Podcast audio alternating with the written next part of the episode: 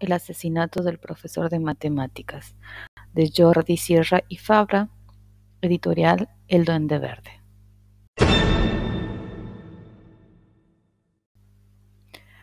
Un profesor propone a sus alumnos un juego como examen para aprobar las matemáticas. El viernes por la tarde, el profesor muere, pero antes de fallecer, comenta a sus alumnos que el sobre que hay en su bolsillo les indicará cómo buscar a su asesino y que no deben fallarle. Suspende las mates, se te atraviesan los problemas, más aún, aunque suene fuerte, odias las mates.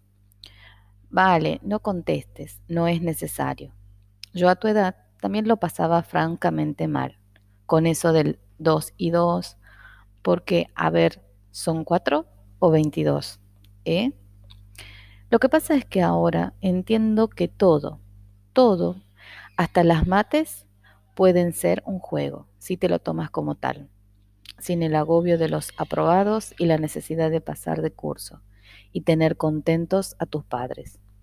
Lástima que no lo descubriera antes. A tu edad, asesinar al profe de mates no sirve de nada. Ponen a otro en su lugar y ya está.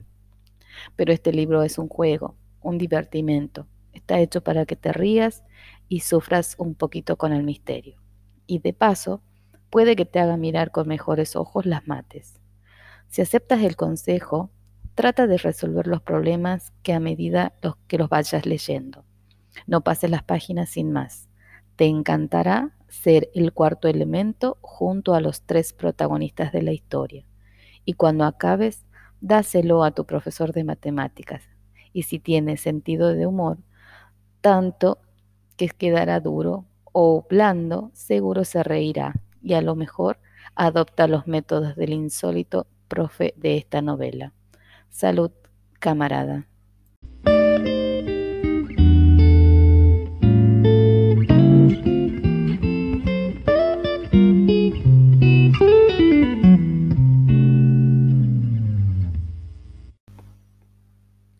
Capítulo 2 Bajaron despacio por las escaleras con la cabeza doblada hacia adelante y la barbilla literalmente hundida en el pecho.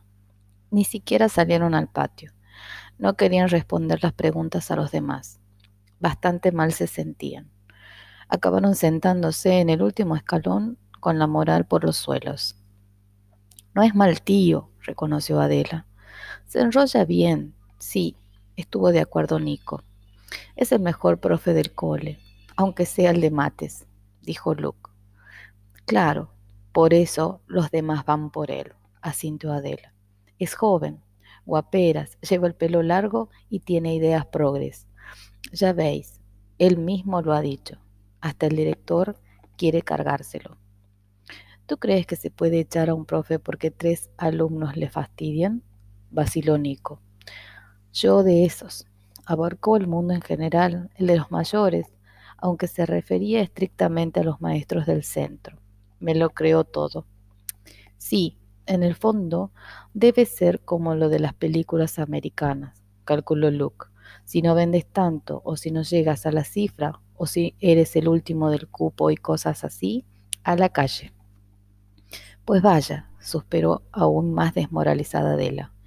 ¿Y qué quieres que hagamos? ¿Que de pronto nos volvamos genios de las mates? Lo expuso como un imposible Nico. A lo mejor si esta noche, vamos Adela, no sueñes, si somos realistas, ¿vale? Se sumieron en un nuevo espeso y denso silencio. Pocas veces se habían sentido más solos, el mundo entero contra ellos. Había alumnos que con solo leer una cosa se la sabían, mientras que otros, ni estudiando las cinco horas y pegándose los párpados en la frente con cinta adhesiva, había algunos que miraban un problema y sabían qué hacer exactamente. Para ellos era una calimatías sin sentido en la mayoría de las ocasiones.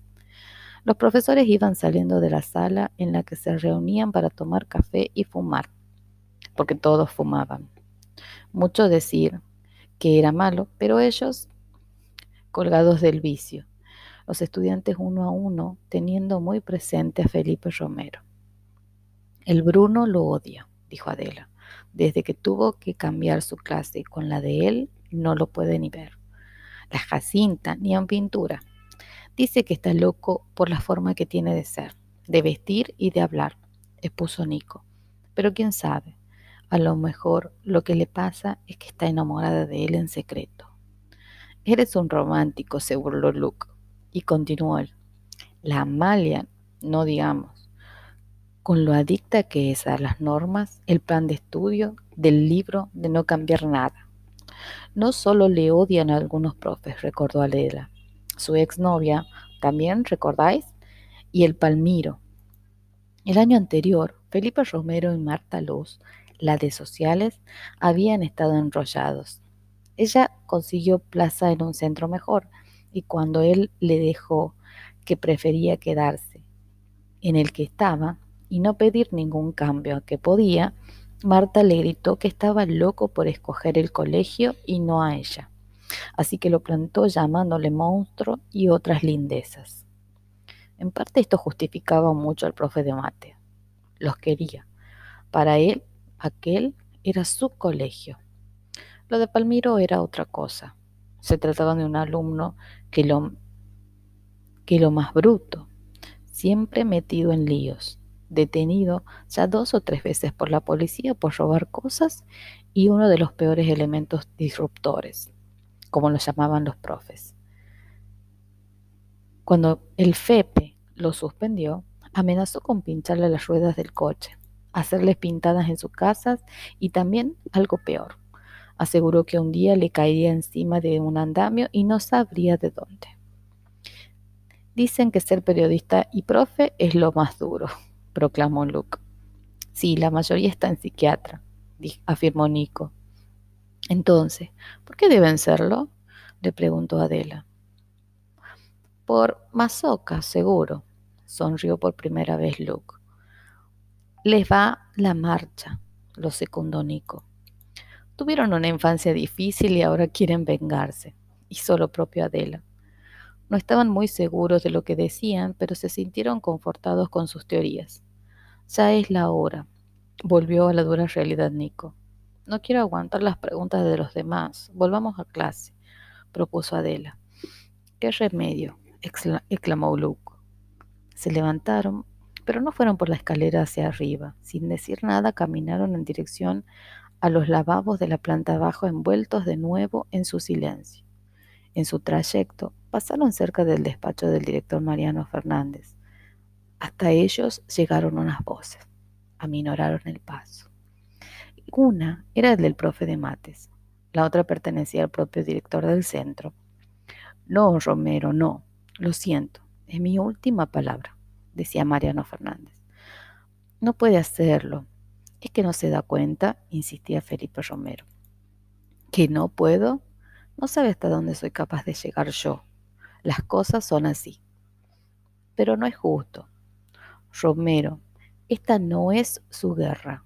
Le juro que estaban como hipnotizados, pendientes de aquella insólita discusión. ¿O cabía llamar la pelea? Tenían los pies pegados al suelo. Lo malo fue que en ese momento aparecieron dos profesores en el pasillo y ellos estaban en la zona peligrosa. A los aledaños del despacho de dirección y la sala de profesores los llamaban las arenas movedizas. Cualquier profe podía salir y pegar un grito sin más y cargárselas por algo. Tuvieron que reaccionar. Se apartaron del lugar en que podían oír las palabras de los hombres a toda prisa. Jo, pronunció Adela en su expresión más habitual. Pobre Felipe, anunció Nico. ¿Y el tire? ¿De qué va? se extrañó Luke. ¿Sabéis lo que me asusta? dijo Nico. No, ¿qué? se interesó Adela. Que todo el mundo dice que cuando crezcamos y seamos mayores y maduremos y todo ese rollo, seremos como ellos, suspiró Nico. Se observaron con aprensión unos segundos. No acabó poniendo cara de asco a Adela. Yo no creo, ni yo, movió la cabeza de arriba abajo Luke. Nosotros no. Bueno, Nico se encogió de hombros. Después de todo, faltaba una eternidad para eso. Y antes, al día siguiente estaba el dichoso, odiado, preocupante y funesto examen de matemática. Eso sí era real.